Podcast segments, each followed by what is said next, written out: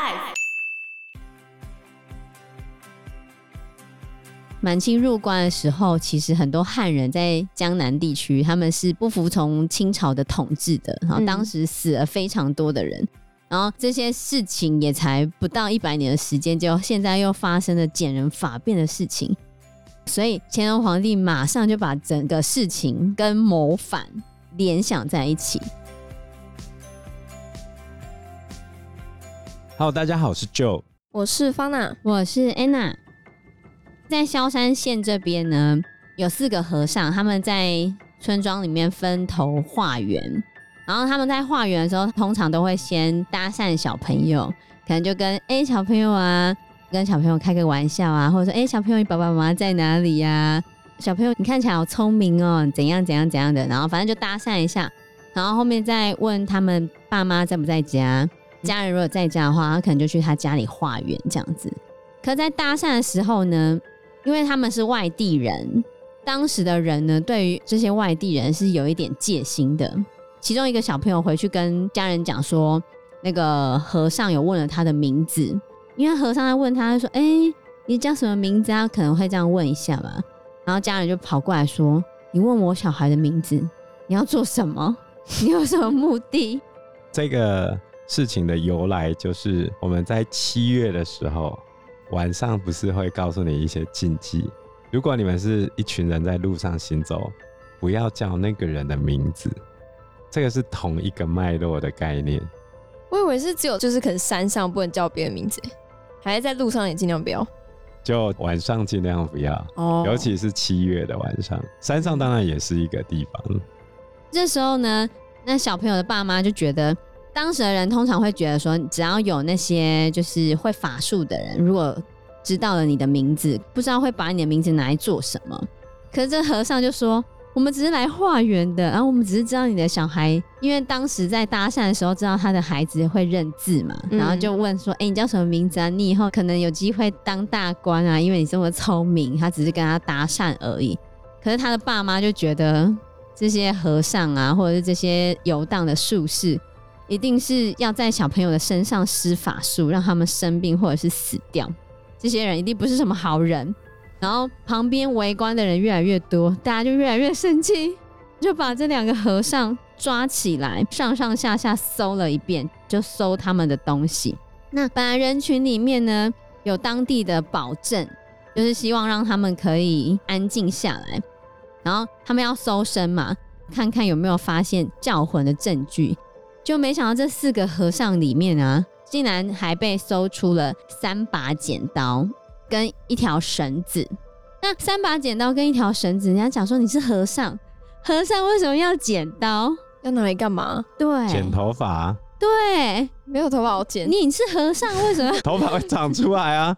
乖乖，不是好吗？他就解释说，那是他已经死去的儿子，在死之前他是皮匠，皮匠要拿剪刀来剪皮嘛。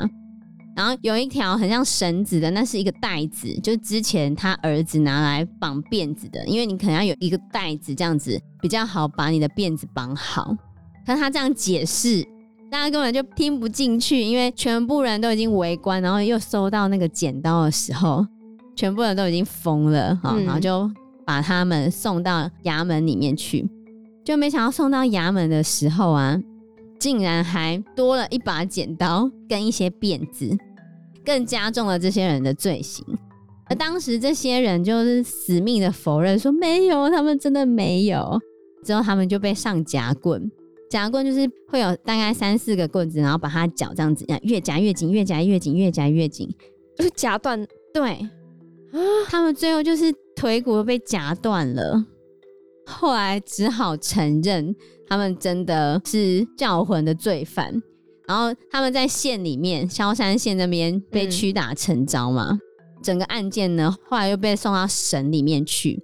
啊，被送到省里面去的时候呢，里面的暗查使就觉得说，嗯，怪怪的。一开始的时候不是只有三把剪刀跟一个袋子，为什么后面变成四把剪刀，还有几撮发辫？结果后来按察使查明真相之后，才发现抓走这些和尚的有一个当地的捕头，然后那些当地的捕头啊，他们平常是没有什么钱的，然后他们可能就是做一些事情这样子。可是那他们的钱从哪里来？就他们去抓犯人的时候，他们通常都会跟这些犯人收取贿赂。你如果给我一些钱，我就可以帮你个忙，让你不要被坐实你的罪名。可是你如果不给我钱的话，就不要怪我对你不客气，或者是不要怪我让你接下来的案情变得越来越复杂，什么之类的。嗯，那那几个和尚他就没有钱啊。嗯，所以呢，蔡捕头跟那几个和尚要钱的时候，那几个和尚不给他钱，不给他钱之后，蔡捕头就觉得好吧，你不给我钱，那我就给你好看。所以蔡捕头他还自己从自己家里搜出一把剪刀。还把他自己家里找到一些毛发编成辫子，然后塞到和尚的行李里面啊，去诬陷这些和尚。对，诬陷这些和尚，就把事情闹大了，太可怜了。对啊，太可怜了吧。嗯、后来省这边的暗查使，他就把整个案子退回萧山县。萧山县最后呢，就是把蔡捕头打了几个板子，然后还上那个枷锁。让他去游街示众，啊，看大家，你看这人诬陷那些和尚，那四个被屈打成招的和尚，后来就被无罪释放，然后每个人还给他们一些钱，因为腿骨被夹断了，很可怜，很可怜，对，很可怜。可你看这整件事情，就会发现说，原本没有的事情，然后在群众的那种压力之下，然后整个越来越大。如果再加上地方的一些要勒索人的那些捕快，他们如果也故意把整件事情弄得复杂化的话，事情就会一发不可收拾。这些捕快叫做蓄吏。是我们一般对官的了解啊，就是他们通过科举考试嘛，然后中央派官到各地去任官嘛。但是这些官其实人数不多，那实际上在地方处理政务的，就是这些蓄吏。官吏的那个吏，这个吏是没有官职的，嗯、但是他们有领薪水。这些人的薪水不是很高，通常是家传事业。那这个有点像是什么呢？就有点像是我们之前提过的地方派系塞进去这个位置的人。可能这些地方派系，他家族里面会养出一些比较会念书的人，顶多就是认识字而已，然后就来当这些蓄吏。那为什么需要这些人卡在这个位置？哎，就是可以捞油水嘛。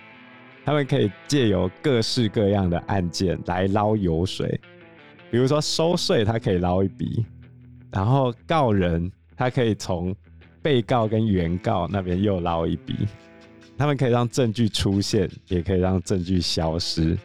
你今天就算被判死刑，也未必真的会死。很赚哎。当然了、啊，超赚，所以这就是蓄力他们平常的工作。谁来当老大，或者是今天国家改朝换代，你都动不了他们。跟台湾的地方派系是一样意思的，很像。那浙江省这个暗查使，你会发现他其实还蛮明察秋毫的，嗯、对不对？因为他身为一个读书人，他并没有相信这个妖术，他觉得这个妖言惑众，所以把整件事情结束之后。但他并没有上报朝廷，因为他觉得如果跟朝廷讲话，好像是他自己辖区发生一个污点，没有，所以他并没有上报朝廷，他也没有把整件事情公诸于众哦，因为他怕会让群众恐慌，他很怕整件事情扩大出去。可这明明是发生在浙江的事情，嗯、但是没想到后面连山东还有其他地方。也发生了类似的妖术的事件，那就是一直传啊，就是这些事情总会变成类似谣言的方式，然后传啊传啊传啊，然后就各个地方都有类似的案件传出去，那就跟欧洲中古世纪的女巫猎杀非常的像。对。哦，嗯，我们之前是不是有讲？有有有有有讲。对啊，就明明没有这样的事情，可是以讹传讹之后，好像就真的有这样的事情。啊、然后后来就是山东也发生了类似的事情，愤怒跟恐惧的民众，然后他们就也是把他们怀疑在施教魂术的这些乞丐啊，或者是流民，好，通常都是一些外来的人，然后把这些人扭送到官府的时候，那时候的山东巡抚呢，他在审问之后，没想到这些乞丐跟流民竟然招供说他们是受到江南地区某个和尚或者是某个道士的蛊惑，跑来山东这边从事剪辫子、从事叫魂的这个妖术。可能他们听到的故事都是同一个，然后他们到最后都指向了这个一开始叫魂的起源——浙江这边。可能就莫名的都讲了有同一个道士，他们都是受到那个道士的影响，所以才来做这件事情的。这山东巡抚他原本也可以把事情解决完，压下来就好了，可是他突然嗅到了一丝异味，哎、浙江应该也有发生这样的事情，可浙江没有上报给朝廷，哦，他们把事情压下来了，那我应该要跟朝廷讲吧。所以这个山东巡抚呢，他觉得他应该要透过密折单独跟乾隆皇帝报告这个特殊状况，因为假设他没有报告，但江南的报告了，就变成他有问题，所以他要比人家先报告。总而言之，他就透过密折的制度跟乾隆皇帝讲了这件事情。就讲了，现在这个国家里面竟然有人在用剪辫子的方式摄取别人的灵魂，然后实施妖术，嗯，然后就把这件事情告诉乾隆皇帝。清朝的密折制度是从康熙晚期开始，然后到雍正的时候完成的。那密折在写的时候，一定要是你自己写，你的所见所闻，一切都可以上报。把咒文写在折叠的白纸里面，写完之后，外面要用一个特制的皮夹，上面要上钥匙的，一把是给皇帝保管，然后另外一把是要写奏折的那个官员保管。除了这两个人以外，其他人都无法开启。然后要送信的时候，必须派自己的家人送到京城，不可以到驿站去。就直接到皇帝那边，然后皇帝要亲自批答，反正就打小报告啊。这个小报告是非常严格的小报告，因为你如果乱讲，你就完蛋了。山东巡抚他其实就很怕见人家法变的这些人，他最终目的是要谋反，他怕发生白莲教起义类似的事情，对，他怕这些混乱整个会到最后演变成谋反的事件。大家想说，他赶快先跟乾隆皇帝打小报告好了。结果这时候乾隆皇帝知道这件事情，就非常生气，非常的震怒，但是也非常的恐慌。那他震怒的事情呢，是因为这个事件发生的起源地江南地区这么重大的事情，你竟然没有让我知道。为什么他会 care 这件事情？江南地区在满清入关之后。曾经在这边有扬州七日，他在扬州不封刀七天，随便人家去抢，哦，然后还在嘉定这边出现大屠杀的状况，然后到乾隆呀，才刚过一百年左右而已，而且清朝入关之后有讲一句话：留头不留发，留发不留头，因为清朝人的发型前面这边要剃光嘛，汉人本来不想剃嘛，他就这样讲，嗯、那。另外一个就是文字狱，很多老百姓在这个时候就丧命了，所以他特别在意这个事情。对，所以他觉得江南地区竟然有这么重大的事情隐瞒着他，而且就刚刚就有讲了嘛，满清入关的时候，其实很多汉人在江南地区，他们是不服从清朝的统治的，然后当时死了非常多的人，嗯、然后这些事情也才不到一百年的时间，就现在又发生了减人法变的事情。而且是攸关头发的事情，所以乾隆皇帝马上就把整个事情跟谋反联想在一起。他认为是不是有一个阴谋？他很怕这个帝国里面有个他看不到的势力，不知道在哪的势力正在密谋要推翻他的统治。他自己也恐慌了，嗯、对他很害怕。而且这些和尚有没有这些妖僧、这些道士，他对于这些和尚。可以用妖术的这件事情，其实他一点都不怀疑，嗯、因为在民间本来很多人就对于和尚或者道士有一些超自然力量或者有一些神秘力量是相信的，连乾隆皇帝也是相信的，嗯、所以他们对于这些和尚啊、道士啊是一点好感都没有的。还有有一些是乞丐捡人法变嘛，然后有一些就是和尚、游方僧这些那些无家无业的这些社会流民，他们本来就是整个社会的不安定的要素，然后这些人结合了捡人法变的这个事情，乾隆皇帝就觉得一定要好好的处理这些事情，所以他就从皇帝这边哦，从他自己这边发下谕旨。痛屌了那些江南地区的总督跟巡抚一番，下令他们赶快开始清剿这些妖党，一定要把这些意图谋反的妖党找出来。从皇上这边下令，那如果你是底下的官员，你该作何反应？马上开始找人吧。从哪边找？哪还真的有这个人？所以要回到我讲的蓄力文化。最后去处理事情的一定是地方上这些蓄力嘛？你总不可能叫总督、巡抚自己去找人吧？嗯，一定是蓄力吧？蓄力，然后再去找他底下的那些跑腿仔去捞人嘛？嗯，那这就会跟习近平现在在做防疫一样，他说我要清零不放松，又说我们要想办法维持经济的稳定，好吧？那你清零不放松，又要维持经济的稳定。那下面人到底要做什么？层层派下来之后，你就会看到大白在那边封锁你家嘛。那经济嘞？经济不知道，反正到时候他骂了我就放开嘛。问题是习近平他有想着底下人会怎么做吗？他一定不知道。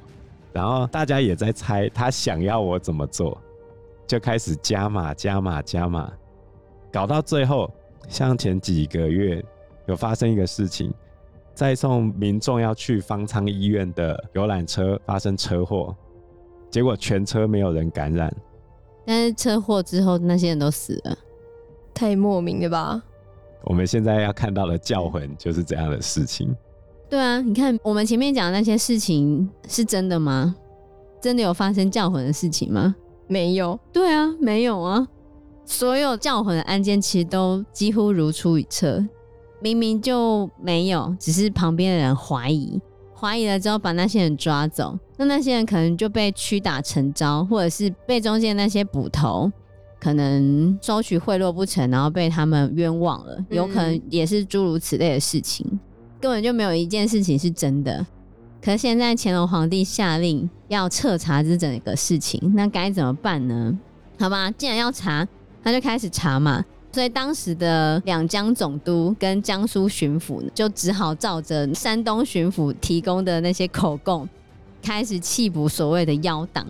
可是他们布下天罗地网啊，把可疑的和尚全部抓起来审问，然后用刑哦。嗯、可是问了之后，发现嗯，都问不到一样的东西啊，就乱讲的、啊，我根本就问不到。